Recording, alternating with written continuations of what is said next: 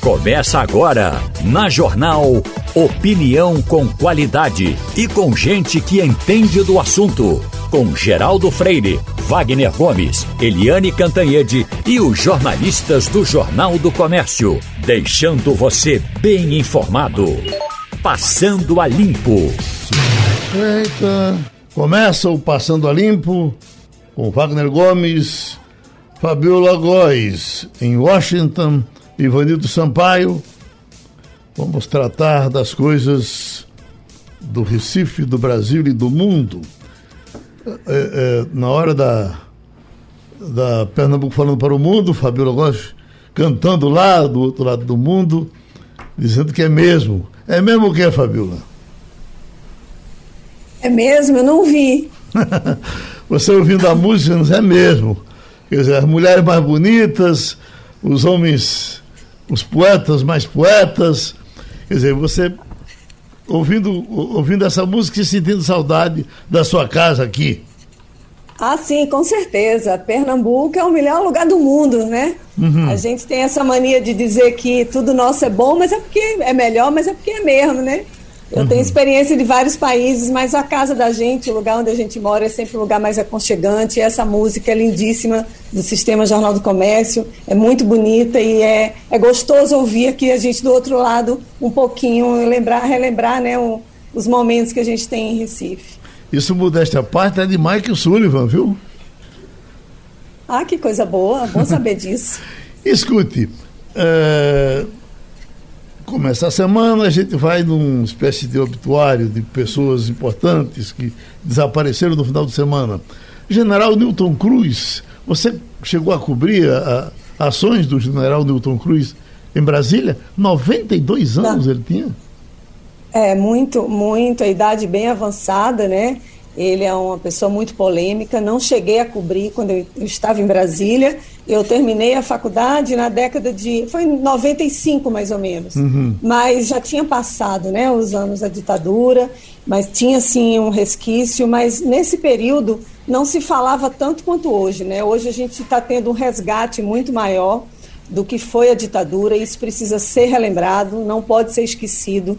E quando morre né, um general assim como ele, vem à tona todas essas lembranças e vem à tona esses momentos que do passado. Mas eu não cobri, tenho colegas que viveram a ditadura é, e, e sei o que aconteceu, sei o papel dele e realmente assim é uma, ele viveu muito, né? Viveu muito e pessoas contaram muito a história dele ao longo da vida são os pesos e contrapesos, né, Ivanildo? Enquanto perdemos o general Newton Cruz em Brasília, ninguém comemora a morte de ninguém, nós perdemos aqui também o uh, uh, doutor Egídio Ferreira Lima, um homem de muita qualidade que combatia as ações de Newton Cruz.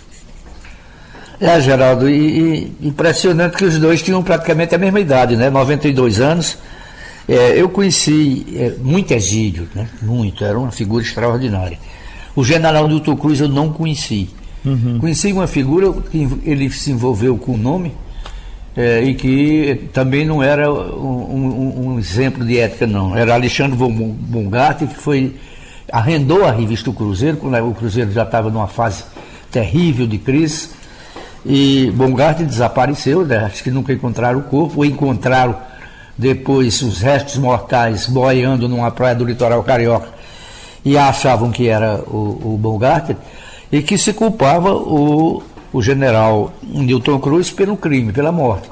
Ele sempre negou isso, inclusive numa entrevista histórica que ele deu a Geneton Moraes Neto, nosso querido saudoso amigo Geneton Moraes Neto, onde ele mais uma vez foi questionado por Geneton e ele nunca, nunca, nunca assumiu que tivesse qualquer qualquer culpa no, no desaparecimento do Bogart. Mas realmente era uma figura polêmica, o general Newton Cruz. Sabe que Ginatão já é nome de rua aqui no Recife, né? Aquele, essa divisão que foi feita na Beira Rio, eu, a gente que é sempre contra essa coisa de mudar nome de, de, de rua, mas ali é uma coisa que criou-se uma solução. O primeiro trecho, esse trecho ali perto do esporte, é o nome do ex-deputado, eh, ex-secretário de Fazenda de Pernambuco, Oswaldo Coelho. Então, vem de lá até. Eh, vem de lá do, do viaduto, até chegar no Chico Sainz, do Liga, Liga as Duas Pontes. Ah, depois nós temos o, o, outro trecho, que é, é Eduardo Campos, que é o um pedaço que fica ali perto de onde mora o hoje governador uh, Paulo Câmara. E a, a te, o terceiro trecho, que é aquele que vai da Ponte da Torre até a, a, a, o Tem de Tudo, não é isso, Wagner? Tem de tudo aqui. O Atacadão? É o Atacadão, né? presentes. Ali tem uma estação da Compesa também, mais adiante, né? Já perto, chegando lá, lá, no Carrefour. Mas né? aquele trecho ali, então, o trecho Geneton Moraes foi uma figura muito importante, né? Fez Sem dúvida. Grandes reportagens. É, é, né? Inclusive, essa entrevista que é, Ivanildo Sampaio se referiu, acompanhei essa entrevista que Histórica, fez. né? Ele com toda Belíssima. calma. O general só faltava. O, o general só faltava engolir ele, né? E ele com toda calma, com os dados, como um bom jornalista deve fazer, com as informações na mão. O senhor disse isso, o senhor fez isso, está aqui, né? E, e, e, e, com uma calma impressionante, impressionante. Uhum. Mas calma porque ele estava muito bem embasado, ele estava muito bem informado. Então, como um, um bom jornalista que era, Geneton Moraes Neto, ele estudou muito para aquela entrevista, levantou todas as informações e fez uma belíssima entrevista com o general Newton Cruz. Geneton, infelizmente, também não está mais entre nós, né? Inclusive, uhum. partiu muito precocemente, né? Muito precocemente, tinha muito ainda a colaborar com, com o país, com suas informações, com seu trabalho, com seus estudos, mas infelizmente não está entre nós. Mas como você está lembrando, está perfeitamente homenageado em Pernambuco, como uhum. não poderia deixar de ser. Oi, Ivanildo, essa semana, esse final de semana também foi o, o espaço do PT para Dilma, né? falando. Uh, falando bem do partido, do governo, que ela fez, etc. e tal. Isso acrescenta alguma coisa? No momento em que, que eh, Lula, inclusive, está correndo riscos, Bolsonaro está crescendo, Dilma acrescenta alguma coisa nessa, nessa pré-campanha? Geraldo, se não acrescentar, também não atrapalha. Ela teve um governo realmente medíocre, mas não há caso de corrupção no governo dela. Ela saiu com uma mulher limpa, não roubou, não fez patrimônio pessoal. É, e não tinha nenhum jogo de cintura político, mas não foi uma pessoa má. Eu acho que se não atrapalhar, se não ajudar, não atrapalha. Uhum. Agora, Fagner, tivemos mais três mortes no cabo no final de semana.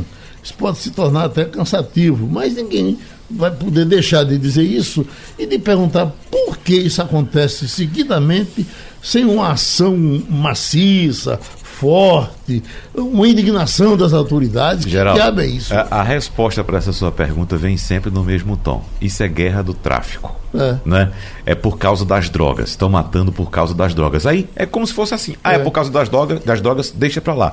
Mas veja só, nós tivemos uma sinalização muito importante de um fato que já vem sendo abordado aqui no Brasil também, nos meios de comunicação no Brasil, que é esse alinhamento do tráfico de drogas com essa porção superior do Brasil, o norte e o nordeste.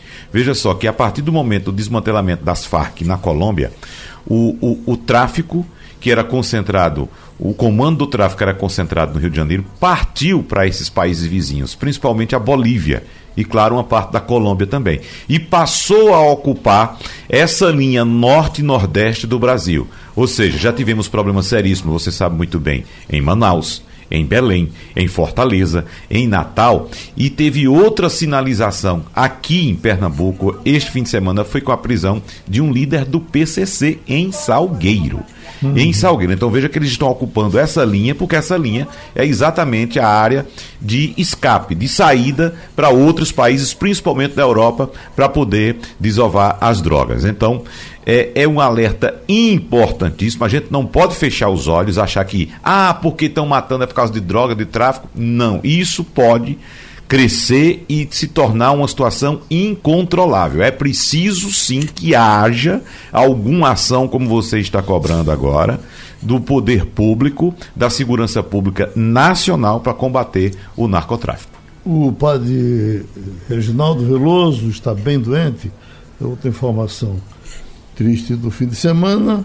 Esperamos que ele se recupere. O pessoal pede orações para ele, um homem de muita fé e doente, o, o tão conhecido e tão importante, que se chama ex-padre, porque fui expulso da igreja, mas ele permaneceu na atividade de padre, e rezando mesmo clandestinamente as missas para as pessoas que o cercam. Então, gente muito fina que a gente espera que se recupere. Aqui chegando o Marco de Uricuri, dizendo que está chovendo agora em Uricuri, já de Bodocó também chegou informação de muita chuva. Uh, uh, ontem, Pesqueira, Arco Verde. Choveu muito em Arco Verde. Belo Jardim. É. Então, muita chuva. E o pessoal já tá, ainda está plantando agora, esperando o milho do uhum. São João. Quem é. plantar é. agora ainda come pelo São João. Nós estamos no ano de muita chuva, né, Geraldo? O ano uhum. começou com muita chuva inc incrível. No Brasil, praticamente tudo. Chovendo demais. Então, como você trouxe esse relato agora, eu, eu ia até tocar nele, que de fato choveu muito ontem à uhum. tarde nessas áreas do sertão. Bom, e aqui uma doação de uma cadeira de rodas, o nosso Pedro Pinheiro, ele me trouxe aqui para entregou aval, 450 reais, portanto, a doação de uma cadeira de rodas. Estamos com a infectologista, professora Vera Magalhães. Doutora Vera, nos traduz o que foi que o ministro da Saúde quis fazer ontem com aquela rede nacional de rádio e televisão. É, foi uma, uma convocação de rede para dizer uma coisa que vai acontecer ou tem alguma coisa acontecendo depois do que ele falou? É, veja bem, eu não assisti, tá certo, a fala do ministro, mas eu soube que ele retirou o estado de emergência sanitária. Uhum. Isso pode trazer consequências muito graves, porque como nós sabemos, a Covid ainda não acabou. Inclusive, a OMS recentemente renovou a emergência global em relação a essa doença, mostrando que a pandemia ainda persiste, temos ainda muitos desafios pela frente eu acho que no Brasil nós estamos é, apresentando mais um período interepidêmico. Na verdade, desde o início da, epidemia, da pandemia, nós tivemos picos com grande número de casos, óbitos e hospitalizações, e depois arrefecia, sempre no patamar alto. Então, é cedo para a gente dizer que a gente ultrapassou essa emergência sanitária. Hum, então, na verdade, foi isso. Ele falou de estar retirando, mas é, é, são coisas que ainda vêm num, num, relatório que parece que ele vai fazer e será divulgado depois. Na, pra, na prática, doutora Vera, o que é tirar a emergência sanitária? Na prática, é prejudicar as verbas destinadas ao combate à Covid. Uhum. Então, tanto as prefeituras e estados que estão se organizando para tentar, a qualquer momento, caso haja um aumento no número de casos, eles poderiam reabrir leitos, a compra de medicamentos seria mais agilizada e, tirando a emergência, a licitação passa a ser habitual. Então, tudo isso vai ser prejudicado. Uma outra preocupação é em relação à Coronavac, que a gente não entende por que ainda não foi aprovada de forma definitiva pela Anvisa. Então, como foi aprovada de forma emergencial, é possível que eles retirem a Coronavac é, da utilização, que é fundamental. Existem vários estudos, inclusive realizados no Brasil, mostrando a efetividade da Coronavac, não só no Brasil como no mundo. Me preocupa as crianças de 0 a 4 anos que não estão vacinadas, estão vulneráveis e realmente, se eles deixarem de utilizar a Coronavac, que ainda não é utilizada nessas crianças, é, mas eu espero que brevemente seja liberada, a gente vai ter esse grupo ainda desprotegido. Oi, Wagner. Ô, doutora Vera, é, os mecanismos relacionados a essa emergência possibilitam, por exemplo, a ampliação do uso de teleconsultas, restrições de exportações de insumos ligados ao enfrentamento da pandemia, como também facilitações para importação de medicamentos e outras medidas também. Mas a gente sabe que, como estamos no ano uh, de eleição, há muita pressão política para que esse estado de emergência seja retirado. E o que o ministro fez ontem foi convocar uma rede nacional de rádio e televisão para informar que vai retirar. Ele nem informou, nem, nem, ele disse que vai detalhar ainda com quais serão essas medidas. Bom, como disse, tem muita pressão política, mas como acompanhamos, doutora Vera, lá em 2020, durante a eleição, e tivemos aquele aquele, aquela tragédia que foi o período de janeiro, fevereiro e março de 2021. Será que isso pode acontecer novamente aqui? Lembrando que estamos com isso de vacinação para em torno dos 80%, doutora Vera? Infelizmente pode. Você lembrou que a vacinação, a gente está com 78, 76%, realmente é relevante, mas apenas 38% fez a terceira dose ou dose de reforço. Então, existem países como a Inglaterra que tem um, um número de vacinados muito maior, inclusive com terceira dose, estão enfrentando agora um novo surto com BA2, inclusive com aumento da hospitalização. Então, esse é só um exemplo que a pandemia ainda não foi superada. Então, a gente, eu não sou clarividente, e é como ministro parece ser, dizer que vai adiante, ninguém sabe. Eu espero, sinceramente, que a gente supere essa pandemia, mas até agora não superou. Esse pode ser um período de platô e pode haver novas variantes, ninguém sabe. É lógico que deve se continuar vacinando, mas assim é cedo para dizer que foi ultrapassada a emergência sanitária. Fabiola Góes. Bom dia, doutora Vera. Eu queria que a senhora falasse um pouquinho qual o impacto dessa medida tem para a população, porque mais uma vez o Brasil está indo aí na contramão do que a OMS fala, que não é o momento, por exemplo, de tirar máscaras, né, quando for se aglomerar, usar ainda o álcool em gel. E você acha, a senhora acha que as pessoas se sentem mais confortáveis para descumprir essa orientação da OMS, uma vez que o ministro da Saúde vai à televisão e acaba, né, com essa emergência de saúde? É, essa prática do Ministério da Saúde e do próprio governo federal é desde o início da pandemia. Realmente é um negacionismo, é, um, é realmente é, negligenciando a pandemia, tanto que nós tivemos um número de óbitos muito grande, não é? Foi um impacto grande. Chegamos a ter 3 mil óbitos por dia no Brasil, chegou uma época que quase 4 mil. Então, é, não é uma coisa banal. Infelizmente, o tratamento é como se negacionista, como se não existisse, e uma boa parte da população, apesar, felizmente, de ter se vacinado, muitas pessoas pensam que não existe mais Covid e até hostilizam quem usa máscara. Então é complicado. É lógico que esse tipo de atitude só faz favorecer o negacionismo e não é através do negacionismo que a gente vai enfrentar essa emergência sanitária. Ivanildo Sampaio. Bom dia, doutora Vera. Depois de um bom tempo, a China voltou a registrar mortes por conta da Covid. Pouca, mas registrou. Eu pergunto à senhora, seria uh, essa, uh, essas mortes seriam causadas por uma nova variante ou seria a Omicron a responsável por isso? Ainda é Omicron. Eles estão muito vacinados, mas assim, desde o início eles é, utilizam a política de Covid zero, né? Então, essa política, realmente, eles conseguiram até, até quase recentemente, mas agora houve um aumento de casos. Mas, pelo número de habitantes né, chineses, eles têm muito poucos casos, comparado, por exemplo, ao Brasil, né? Que, assim, a gente nem sabe ao certo quantas pessoas estão infectadas, porque testes a gente nunca fez de forma adequada e agora, agora sim, é que ninguém testa mais, porque todo mundo acha que já acabou. Então, essa situação de não querer enfrentar a realidade de forma coerente e racional, isso é que me preocupa. Ok. Outra participação aqui do Passando a Limpo, da doutora Vera Magalhães. Muito obrigado. Já chegou o homem aí? É, essa coisa aqui chama atenção. Número de divórcios no Brasil bate recorde em 2021. Aí as pessoas dizem, é a pandemia, as pessoas.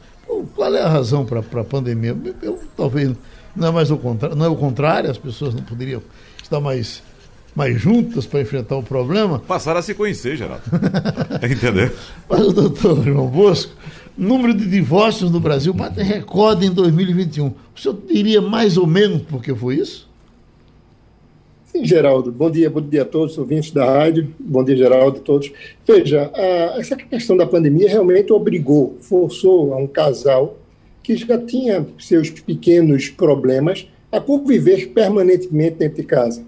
Então, aquela, aquela convivência já não passou a ser muito saudável. O, o homem não, não passou a colaborar dentro de casa, não passou a colaborar na educação dos filhos, ou a situação já era tão ruim que aquela presença dentro de casa 24 horas se tornou insuportável ao ponto de que eu tenho que me divorciar. Então, houve uma queda dos divórcios no ano de 2020, de, caiu, mas agora em 2021 foi assim, foi o auge porque já não havia condições da permanência daquele casal vivendo sob o mesmo teto. Tinha que se separar e aí se busca o cartório, se buscou as facilidades que existiam, que são, nesse caso, o divórcio extrajudiciais por videoconferência, mas existe uma estatística que não está no, de forma nenhuma no mundo, é, que é a estatística das uniões estáveis que também se separaram de forma gigantesca. Esse não gera registro. É aquele casal que se junta, Geraldo, e que passa a conviver junto e automaticamente é, se separa. E houve também um acréscimo da violência doméstica, Geraldo. nesse período da pandemia, essa convivência insalubre dentro de casa gerou também muitas brigas, muita, muita, muito desamor e muita violência do homem em cima da mulher.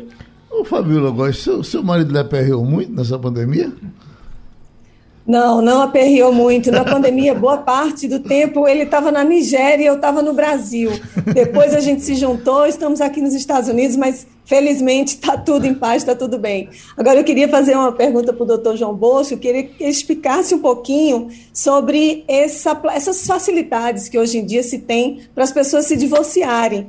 Esse é uma plataforma e-notariado, se eu não me engano, que foi, foi lançada em 2020 né, para ajudar as pessoas a se divorciarem. E aí é uma reunião virtual com o tabelião. Como é que funciona exatamente? De que maneira a população pode se beneficiar disso? Veja, essa, essa plataforma foi não só importante na questão do divórcio, mas também em todas as outras questões, na questão de testamento, na questão de, de, de certidões de cartórios, certidões para registro, enfim. Esse e-notário, ele trouxe a facilitação para que você solicitasse via computador, via telefone celular, uma certidão, solicitasse a abertura de um processo inventário ou até solicitasse o divórcio. E nesse caso, sim, o tabelião participa em uma conferência por vídeo, é, por telefone celular ou por computador, expressa naquele momento a vontade, com a participação de um advogado, expressa-se a vontade da separação, de não querer mais conviver sob o mesmo teto com aquela pessoa e automaticamente o divórcio acontece. Existem alguns impedimentos para esse divórcio perante o cartório. É quando existe filho menor ou incapaz. Ele pode até ser maior, mas sendo incapaz, o cartório não realiza. Obrigatoriamente você faz pela justiça, que também, perante a justiça, os divórcios consensuais estão muito rápidos. Muito mesmo, porque existe um direito potestativo. Eu não quero mais conviver com a, com a minha mulher, nem minha mulher conviver comigo. Se eu entro pedindo a liminar, o juiz decreta liminarmente o divórcio com uma facilidade muito grande. Tanto é simples desfazer o casamento pelo cartório como pela justiça. Ô, Wagner. Ô, doutor João Bosco, quem trabalhou durante a pandemia todos os dias, como Geraldo Freire fez, manteve o casamento preservado, né? Então. Pelo contrário de quem ficou em casa, né? Certamente está se enquadrando nesse período agora, mas quem trabalhou todo dia não teve nenhum problema, viu, seu Geraldo? Mas será? É por aí. o doutor, doutor João Bolso está falando exatamente isso. Mas eu quero dizer, é, doutor... Geraldo, é, é, é nessa, nessa convivência excessiva você começa a enxergar os motivos da decisão do divórcio. Eu até tinha uma dúvida. Mas vivendo com Geraldo Freire 24 horas, agora eu tenho um motivo. É, pois é.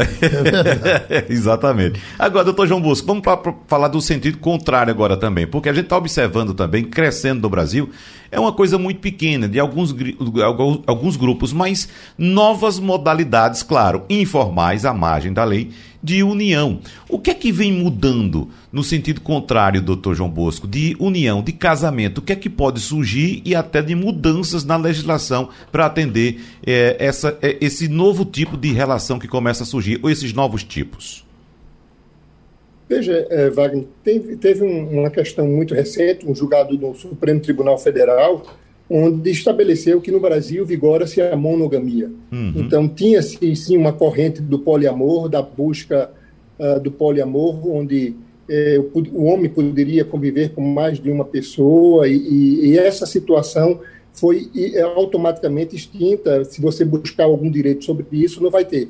Respeita-se primeiro o casamento, respeita-se aquela união mais antiga. Mas nada impede hoje que as pessoas vivam nessa tripla. É, tripla união ou uniões diversas. O poliamor acontece no nosso dia a dia. Recentemente, um, um, um, um casal, um triplo, né, um casal triplo, teve um, um, filho e esse filho foi reconhecido, busca uma das companheiras que o nome dela também seja, o nome de família dela seja incluída nessa certidão de nascimento dessa relação, era de três, um homem com duas mulheres. Então, essas situações no dia a dia acontecem. Alguns cartórios pelo Brasil reconheceu essas, essas relações, porque tem todas as repercussões perante o INSS, perante um, um, um problema futuro, até com questão de guarda e educação dos filhos. Então, Existe toda uma situação por trás que acontece na nossa sociedade, é o direito vivo, é o direito se multiplicando, mas ao mesmo tempo a nossa legislação é um pouco ultrapassada, é um pouco rígida, e quem vem fazendo com que, Wagner, essas alterações aconteçam são as decisões, são as jurisprudências do Brasil, é que tem evoluído bastante nesse sentido. Isso quer dizer que a monogamia pode cair no Brasil, doutor João Lúcio?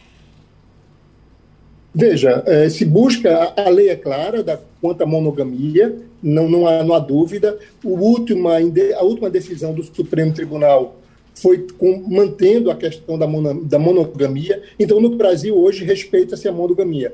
O que está se buscando são essas outras relações que acontecem ao mesmo tempo, buscar um direito previdenciário junto ao INSS, por exemplo, o homem vive com duas mulheres, o que pode alegar que um não sabia da relação do outro, existia uma boa-fé naquela segunda relação, para reivindicar uma, uma, pensão por morte dividindo com a companheira. Então, existe N situações, Wagner, que a preocupação do judiciário é muito grande com, com essas questões, porque envolve direitos de quem está casado, patrimônio que foram adquiridos e que não pode, da noite para o dia, ele ter partilhado. A preocupação da lei brasileira, Wagner, é muito com o patrimônio o direito brasileiro é um direito muito patrimonial. Então, essas questões irão acontecer sim, a jurisprudência tende a evoluir e eu espero que evolua, porque a nossa sociedade, o nosso, o nosso mundo, aqui fora, fora da lei, é um mundo vivo e essas situações acontecem. Doutor Bosquim vai lhe perguntar, mas eu queria lhe pedir esse serviço que Ricardo de Garaçu, desde hoje aqui, está pedindo. Por gentileza, alguém sabe dizer se o site da Justiça Federal em Pernambuco já voltou a funcionar. Eu pensava que era o site não. estadual. É, é, Justiça Federal. Não, federal, né? Federal. Já voltou, doutor? Houve, houve um ataque hacker e ele está fechado do dia 18. Parece que ele vai abrir no dia 22. Sim. Mas tudo por conta de um ataque que houve no, no, no sistema da Justiça Federal. Houve uma publicação recente, na semana passada, que ele iria retornar a funcionar com plenitude no dia 22, mas até agora eu não sei, é, uhum. é, Geraldo. Essa semana vai ser também uma semana é, é, cortada, não é isso, doutor Busco?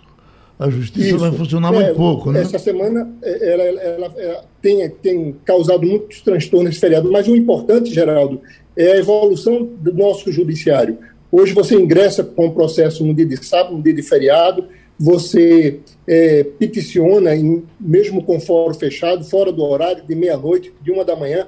Então, houve essa facilitação. Isso é um, isso é um resultado da, da evolução da tecnologia no Poder Judiciário. As audiências, boas, boa parte das audiências de conciliação no direito de família são por, por videoconferência, por WhatsApp e também algumas audiências de instrução e julgamento. Então, a busca agora para tirar o volume de processo que ficou parado, represado por conta da pandemia, porque no direito de família tem a questão do segredo de justiça, então, nem todas as audiências podem ser por videoconferência, as mais complexas principalmente, mas há uma, uma preocupação muito grande, Geraldo, de evoluir e de adiantar, porque tem muitas pessoas prejudicadas com essa paralisação do judiciário por, por conta da pandemia. Bom, Ivanildo Sampaio. Bom dia, doutor João Bosco. A gente sabe Bom que dia, tradicionalmente, durante anos, talvez séculos, a Igreja Católica se colocava contra o divórcio. O crescimento das igrejas evangélicas, que nunca foram críticas em relação ao divórcio, também é incontestável. Eu pergunto ao senhor, uma coisa está ligada à outra. O crescimento das igrejas evangélicas fez crescer o número de divórcios? Veja, uh, o impedimento da Igreja Católica é para alguns atos da, da, da, da Igreja. No caso, você participar de, um, de, uma comunhão, a Igreja não aceita a presença do, do divórcio. Né? Assim, já a Igreja Evangélica ela respeita a separação, respeita a nova relação e ela exige que a pessoa seja casada. Ela até não gosta da união estável, ela exige que seja casada e, por esse motivo, necessita da realização do divórcio. Mas isso, Ivanildo, eu entendo que não, é uma questão da nossa sociedade. A nossa sociedade hoje existe uma facilidade muito grande de você casar. Hoje, depois de 77, com a, com a chegada do divórcio, o homem casa, separa, casa, separa. Ele pode casar no mesmo ano três ou quatro vezes, separar três ou quatro vezes. Então, essa facilidade com o divórcio, que você não fica obrigado a viver eternamente com a mesma pessoa se o casamento não está dando certo. Se o casamento acabou, acabou. Eu não tenho mais obrigatoriedade de viver com ela. A religião, sim, no nosso país é um, um país cristão e que a religião tem uma influência muito forte nessa situação. Mas o que veio a mudar essa plataforma foi a evolução da nossa sociedade, foi a evolução da lei em autorizar que antes, para você se divorciar, era uma dificuldade, era o desquite, e não se divorciava. E para se divorciar, tem que esperar dois anos a interferência do Estado na vida do casal para poder se divorciar. Hoje não é assim, como eu disse, basta você entrar com a petição pedindo o divórcio liminar, o juiz automaticamente libera esse divórcio. Ele não vai obrigar ninguém a permanecer casado. A religião tem influência, mas eu, eu não acredito que tenha sido por conta da religião essa, essa, essa mudança tão, tão drástica. O doutor João Bosco é advogado, especialista em direito de família, participou do Passando a Limpo. Estamos com o otorrino Silvio Caldas. Eh, e, professor Silvio Caldas, eh, eh, nesse fim de semana nós tivemos um monte de informações sobre esse tal de, essa tal de droga digital. E aí eu lhe pergunto, isso é, é, é, Existe isso mesmo, droga digital? Existe uma música que eu boto no ouvido e ela me endoida? Ou isso é conversa furada? bom dia, Geraldo. Bom dia, bom dia aos ouvintes. É, é, de fato, esse tema ganhou uma, uma grande repercussão aí nos últimos dias.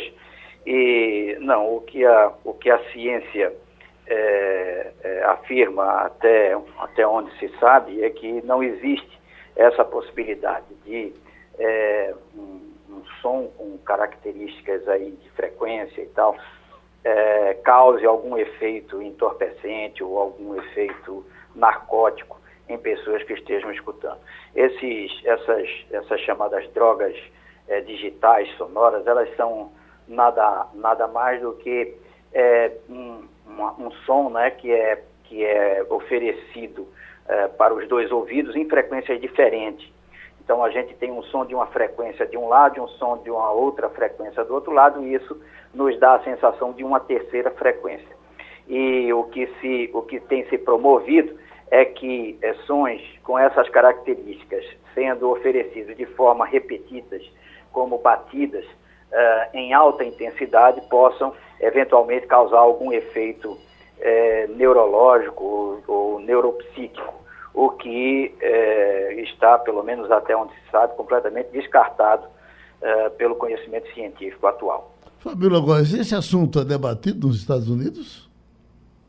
Olha, eu não tive tempo de observar o que está acontecendo nesse mundo digital em termos de áudio por aqui. Eu soube disso agora há pouco, dessa, desse uso, essa plataforma iDozer, né? iDozer, que as pessoas estão ouvindo, mas é uma plataforma, pelo que eu sei, é uma plataforma que ela oferece ondas bineurais, né? Não sei se há estudos que comprovem, eu queria que o doutor Silvio falasse um pouquinho disso, porque eu utilizo, por exemplo, essas ondas delta, teta, mega para concentração para delta, para poder me concentrar, para poder estudar, quando eu quero muitas horas de estudo, e acaba me ajudando. Agora, eu não sei se isso é um efeito placebo, se isso de fato funciona, Costumo também dizer que barulho de sons de natureza também ajudam esse tipo de concentração. Queria que ele falasse um pouquinho isso, que pode ser que as pessoas estejam utilizando essa plataforma para esses efeitos alucinógenos, mas também tem um lado positivo. E eu queria que, que o doutor Silvio falasse um pouquinho sobre isso. Olha, veja, não existem estudos uh, uh, que, que, comprovem é, mesmo esse tipo de efeito, mas evidentemente, quer dizer, você, o, o som é, e, e, sobretudo, a música de maneira geral, as melodias de maneira geral, eles é, causam um efeito emocional em, nas pessoas, né?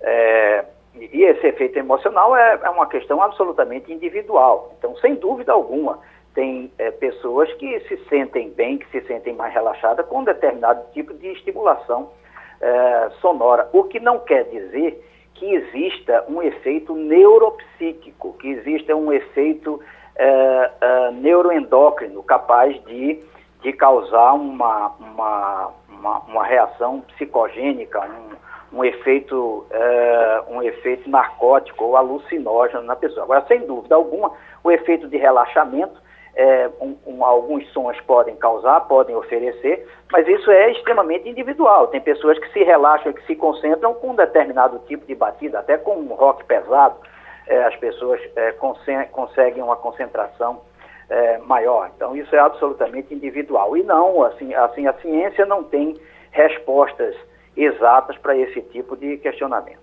Oi, Wagner. Doutor Silvio, esse aplicativo diz que algumas doses de áudios específicos poderiam oferecer efeitos relaxantes ou psicodélicos até, típicos de drogas alucinógenas. Eu pergunto ao senhor se esse procedimento já é utilizado aqui perto da gente, aqui mesmo em Pernambuco, no Recife, porque há cerca de quatro anos eu me submeti a uma cirurgia oftalmológica e durante a, o, o processo preparatório eu fui ah, ah, digamos, até agraciado com a musiquinha para ficar relaxando lá, com fone de ouvido.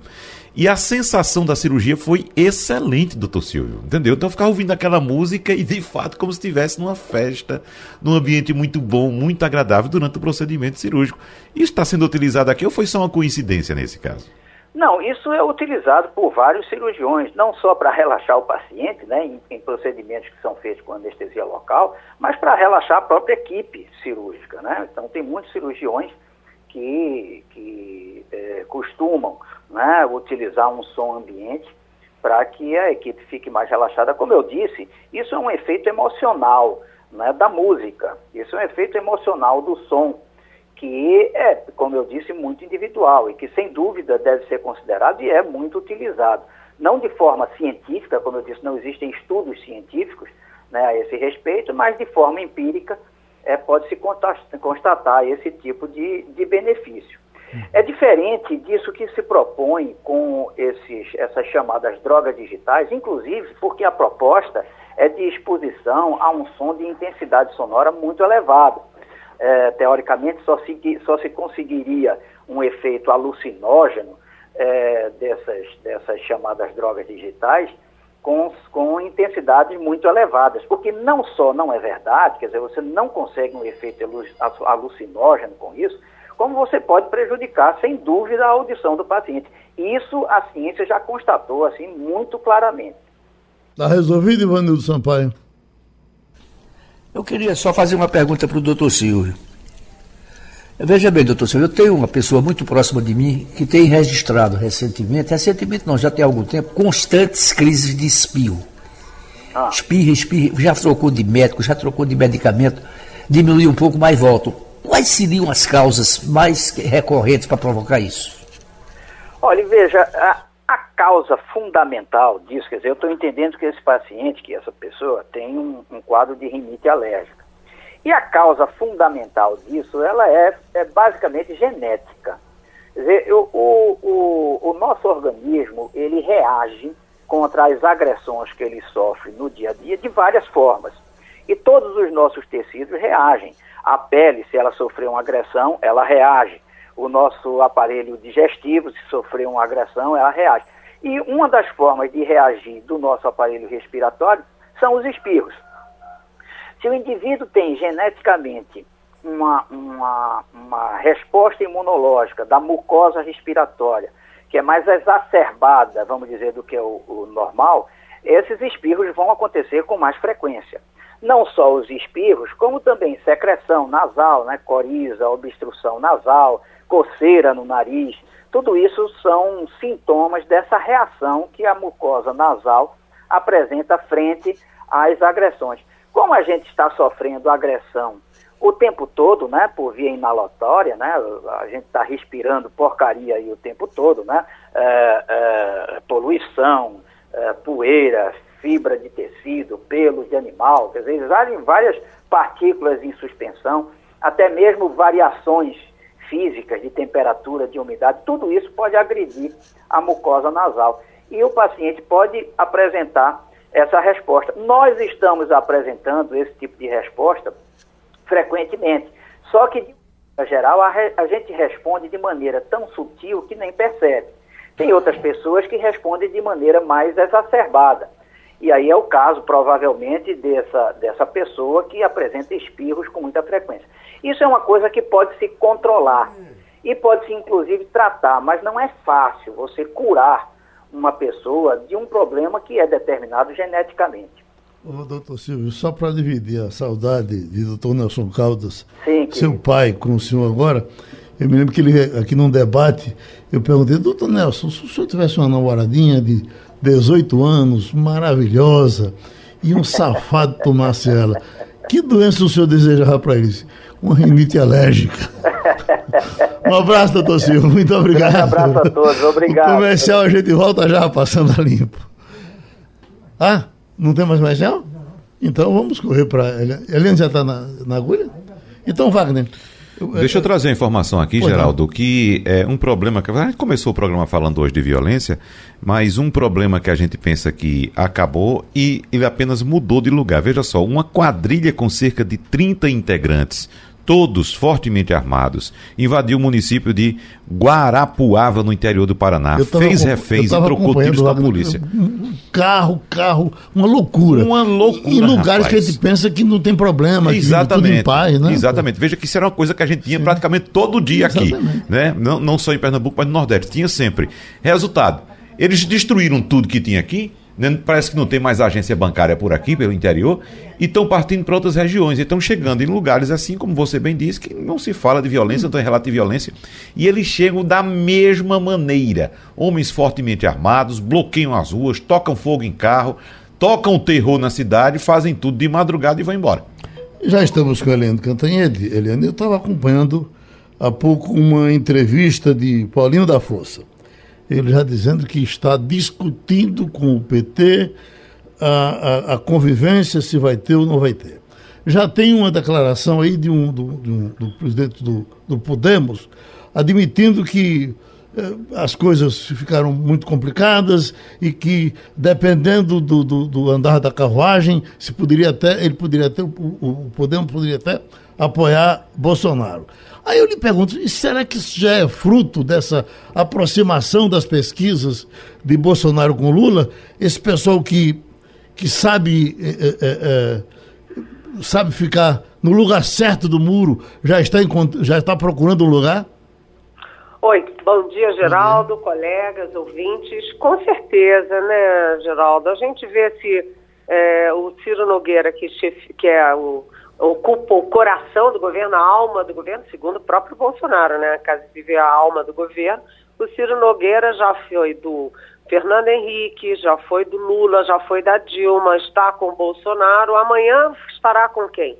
Uhum. Né? O futuro a Deus pertence. Então, esse tipo de movimento é, mostra, reflete aí a, a mudança nos ares das eleições, porque o ex-presidente Lula era considerado imbatível, já estava falando em ganhar em primeiro turno, e as últimas pesquisas mostram que o Bolsonaro não está morto, muito pelo contrário. Então, vem se estreitando a diferença entre Lula e Bolsonaro, e isso dá uma mexida ali no tabuleiro. O Paulinho da Força, ele tem um motivo objetivo, pontual, porque ele foi é, vaiado no encontro do PT. Né? Então, a esquerda do PT é que tá, deu pretexto para o Paulinho da Força já meio tirar o time. Mas, até o momento, o Paulinho da Força diz que Bolsonaro não. Eu não sei até quando vai isso. E, e o fato é que, no caso do Podemos, por exemplo, é, o Podemos, que é lavajatista, é a favor da Lava Jato, é muito anti-Lula e anti-PT. E numa polarização, o outro lado é Bolsonaro. Né? Hum. Já há pesquisas mostrando que a saída do Sérgio Moro de cena uh, aumentou o número de votos do Bolsonaro, do Dória, etc. E na polarização a tendência é para o Bolsonaro mesmo. Portanto, a eleição ainda vamos ter muitas emoções, mas o Bolsonaro não está morto e o Lula não está eleito. Uhum. Ainda tem muito chão pela frente. Wagner Gomes. Eliane Cantaede, um fato que me chamou muita atenção nesse fim de semana, inclusive no programa do sábado, eu toquei nele aqui, foi esse acordo firmado entre o Tribunal Superior Eleitoral e o WhatsApp para que a, a, o WhatsApp só lance no Brasil uma ferramenta chamada comunidades após as eleições. Eu não sei quais foram os termos do TSE desse acordo, que não é uma proibição, não é lei, é apenas um acordo entre o TSE e o WhatsApp. Eu não sei quais foram os termos, mas me parece que o TSE pode ter chegado para o WhatsApp e ter dito: olha, nós estamos com uma guerra aqui muito grande, com muita dificuldade para combater notícias falsas, as chamadas fake news. Então, segura um pouquinho esse negócio aí, quando for depois das eleições, você solta. Aí toquei nisso aqui para ficar mais claro o que eu penso a respeito desse assunto, Eliane. Eu, eu, imagino que seja assim. Vamos supor que eu tenha uma fábrica de refrigerantes no Brasil e deseje lançar um refrigerante de caju, que aqui em Pernambuco chama-se cajuína, viu, Eliane? Aí chega Eliane Cantanhede e diz: Ô Wagner. Tá tão difícil lançar um produto no mercado agora, segura um pouquinho aí, quando for no momento adequado você lança. Aí chega Jair Bolsonaro e diz: "Olha, não, não vou cumprir esse acordo não, você vai ter que lançar a cajuína, que eu gosto de cajuína, você vai lançar a cajuína". Eu, eu fiquei pensando, como é que ele diz que não vai cumprir um acordo se é um produto de uma empresa privada que pode lançar esse produto quando bem entender, claro, respeitando as leis do país, né, Leandro? Ué, o, o fato é o seguinte, qual é a origem desse acordo e desse adiamento? é exatamente o fato de que em 2018 você tem todos os indícios e inclusive provas de que a campanha do Bolsonaro, e eu diria até que não apenas a do Bolsonaro, é, usavam é, usava essa campanha do Bolsonaro e outras campanhas também usavam é, de fake news, né? divulgavam mentiras a favor do Bolsonaro, contra os adversários, e isso a gente já tem documentários circulando pelo mundo afora, né? A Cambridge Analytica, é, os algoritmos, etc., para, é, vamos dizer, deturpar o resultado da eleição, mexer com corações e mentes com mentiras, com fake news. Isso interferiu na eleição do Trump nos Estados Unidos, no Brexit, que separou o Reino Unido, a Inglaterra, da União Europeia, você teve na votação da Hungria e aqui no Brasil. Então, se você tem o WhatsApp, que tem limite de 200 e poucos né, participantes por grupo, já tem esse efeito deletério, imagina se você tiver o WhatsApp aberto para grupos de milhares de pessoas você vai estar tá amplificando, ampliando, multiplicando a possibilidade de difundir fake news nas eleições. É exatamente por cautela, por precaução, que o TSE pediu, olha, o WhatsApp, adia isso para depois da eleição. A gente já tem fake news, já tem ataque à urna eletrônica, ataque ao sistema eleitoral. A gente já tem o exemplo do Trump que mandou, mandou não, estimulou a invasão do Capitólio porque perdeu a eleição. Então seria um fator a mais de tensão e de desordem aqui no Brasil. Portanto, faz todo sentido adiar isso. Aliás, Wagner, vou ser honesta com você. Eu, por mim, não permitiria nem fora das eleições porque se o presidente da República difunde essa coisa de que a eleição dele próprio foi fraudada é, em grupos de WhatsApp de duzentas e poucas pessoas, imagina o estrago que ele pode fazer com grupos de milhares de pessoas que acreditam em qualquer coisa que ele diga. Então, acho que foi uma foi prudente do TSE e é inacreditável o presidente Bolsonaro dizer eu vou me reunir como se ele fosse dar uma ordem para o WhatsApp, que, como você disse, é uma empresa privada. Ele não tem o poder, nem deveria imaginar que tem o poder de interferir no WhatsApp. Vamos aos Estados Unidos. Fabiola Góes. Bom dia, Eliane. Esse ontem áudios de sessões do Supremo do Superior Tribunal Militar foram publicados pelo jornal O Globo, mostrando relatos de tortura durante o período da ditadura militar. São mais de 10 mil horas de gravações. Áudios foram analisados pelo historiador Carlos Fico, da Universidade Federal do Rio de Janeiro.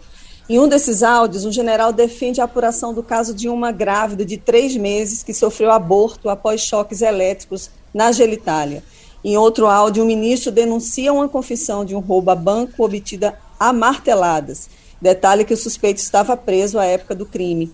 Eu queria que você falasse um pouquinho sobre isso e saber se o Ministério do Exército, da Defesa, já se pronunciou. Eu vi que agora há pouco o general Mourão, vice-presidente, ironizou e minimizou esses áudios, dizendo que ah, agora não vai adiantar, vai tirar, vai trazer os caras do túmulo. Queria que você falasse um pouquinho sobre isso. Oi, Fabiola.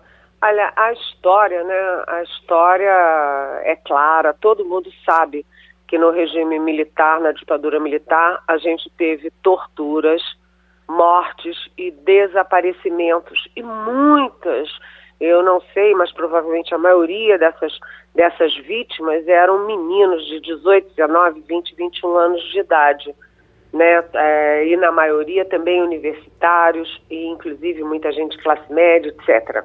E agora, ah, apesar de você ter gente do próprio sistema e das, pró das próprias forças armadas tentando minimizar ou tentando negar o óbvio, o lulante que todo mundo sabe, é, você tem essas fitas mais de 10 horas, 10 mil horas, como você falou. E aí, no caso da grávida, eu queria citar o general Rodrigo Otávio, que era um general que era é, do STM, Superior Tribunal Militar, e que condenou radicalmente. Né, como o preso está sob custódia do Estado brasileiro e sofre esse tipo de sevícia. E ele citou, o general Rodrigo Otávio, citou o caso dessa moça grávida que teve choques na genitália e abortou o seu bebê.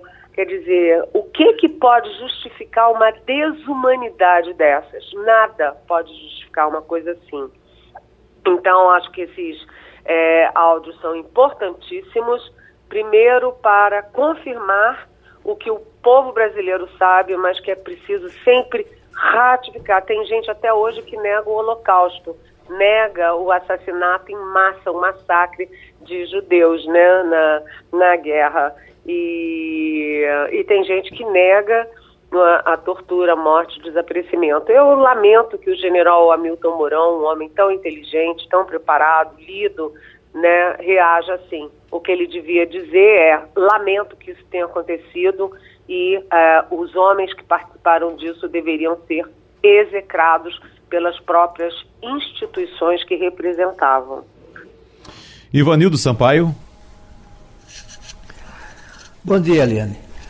É, durante, durante um bom tempo, né, o PT simplesmente esqueceu o nome e a figura da ex-presidente Dilma Rousseff. Ela não aparecia, não sei se por decisão própria de não querer aparecer, mas ela sumiu da mídia, ela não aparecia, ela não dava uma informação, ela não dava uma opinião. Eu pergunto a você, você tem ideia de como são hoje as relações entre Dilma e Lula? eu posso contar uma fofoca aqui, Vanildo. Você sabe que todo mundo sabe que eu detesto fofoca, né? Mas como o Geraldo é muito fofoqueiro, então eu vou contar aqui que a dona Marisa na ex-mulher do, do, do, presidente Lula, que, enfim, morreu é, de uma forma triste, assim, repentina, mas a dona Marisa tinha horror da Dilma. Ela só se referia a Dilma como essa mulher. Essa mulher está destruindo tudo que o, Lula fez, essa mulher, ela. Isso eu tenho de dentro ali, do, do, de dentro da casa, né? E, hum, e o ex-presidente Lula é muito cauteloso com a Dilma. Ele trata ela com carinho, com respeito, mas, assim, em família ele reclama muito, né? A Dilma é, destruiu a, a, tudo que ele deixou de bom na economia, destruiu as relações políticas que ele que ele construiu, a relação boa com o Congresso, enfim. E a Dilma, que teve o impeachment, ela não teve impeachment sozinha né, ela deu discurso aos adversários do PT. Então, como são as relações? O Lula, muito jeitoso, muito habilidoso, continua tratando bem a Dilma. Mas tudo que o Lula não quer é Dilma Rousseff na campanha dele, porque a Dilma é um mau momento do PT no governo. Ô, Eliane Cantaide, para a gente fechar, e bem rapidinho, por favor, eu queria que você trouxesse para a gente atualizações a respeito da crise no MEC, porque nós sabemos, houve todas aquelas denúncias de envolvimento dos pastores, de cobrança de propina, inclusive em ouro, e para não ficar com a impressão de que aquela movimentação era meramente política, o que é que você tem de atualização a respeito dessas investigações? Olha, uh, as investigações estão indo muito fundo, vale, muito fundo.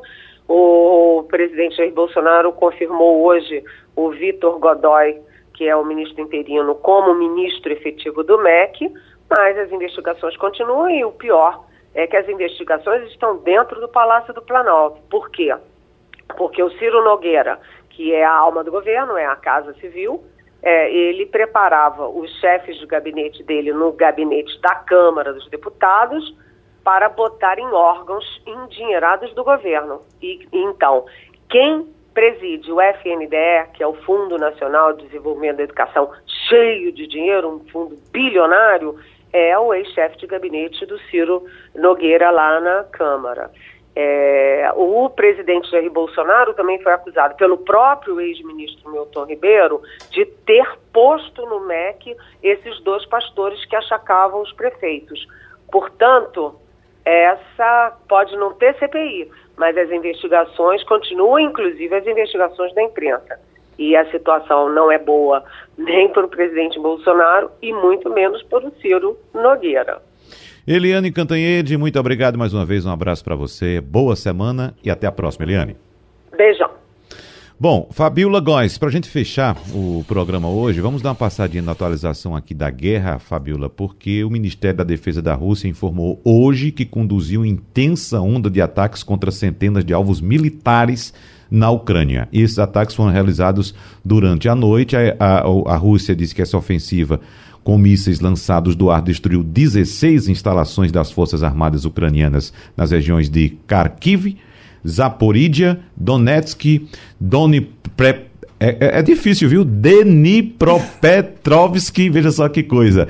E Mykolaiv. Então, me parece, é, Fabiola, que a Rússia decidiu entrar com mais força ainda na guerra, viu? É isso mesmo, Wagner. E teve também, agora de manhã, notícias de ataques desculpa, em Lviv, que fica mais a oeste, já perto da Polônia. Sete pessoas foram mortas, onze pessoas saíram, ficaram machucadas no ataque a um prédio. Então a Rússia está intensificando. Antes estava só na parte leste, depois começou de novo a atacar a Kiev, a capital, e também agora já temos notícias da parte oeste. Eles estão mais ou menos que é, revidando né, o afundamento daquele navio, a gente noticiou na semana passada, era um navio estratégico de guerra que ficava lá no Mar Negro. A não, sei, não sei agora como é que a Rússia vai poder atuar nessa região, porque eles têm, eles têm a ideia, eles querem impedir que a Ucrânia tenha acesso ao, ao Mar Negro e ao Mar de Azov também, e ainda há uma resistência em Mariupol, é uma resistência inclusive do batalhão Azov, que é um batalhão que teria ligações de defesa de, do nazismo, e mas já houve, né, inclusive um ultimato no sábado, a Rússia dizendo, o general, ou o ministro da defesa russo, dizendo que eles precisam, soldados devem evitar o confronto, devem se render para que a Rússia termine de ocupar essa parte do país, que seria tomar todo o leste do país. Então, a Rússia continua intensificando os ataques, espalhando para o país. É uma, o que os analistas têm falado, que isso pode ser, sim, uma resposta por causa do afundamento do navio na semana passada, o navio russo no Mar Negro. Fabiola Góes, Ivanildo Sampaio, muito obrigado, um abraço para vocês e terminou Passando a Limpo. A Rádio Jornal apresentou opinião com qualidade e com gente que entende do assunto. Passando a Limpo.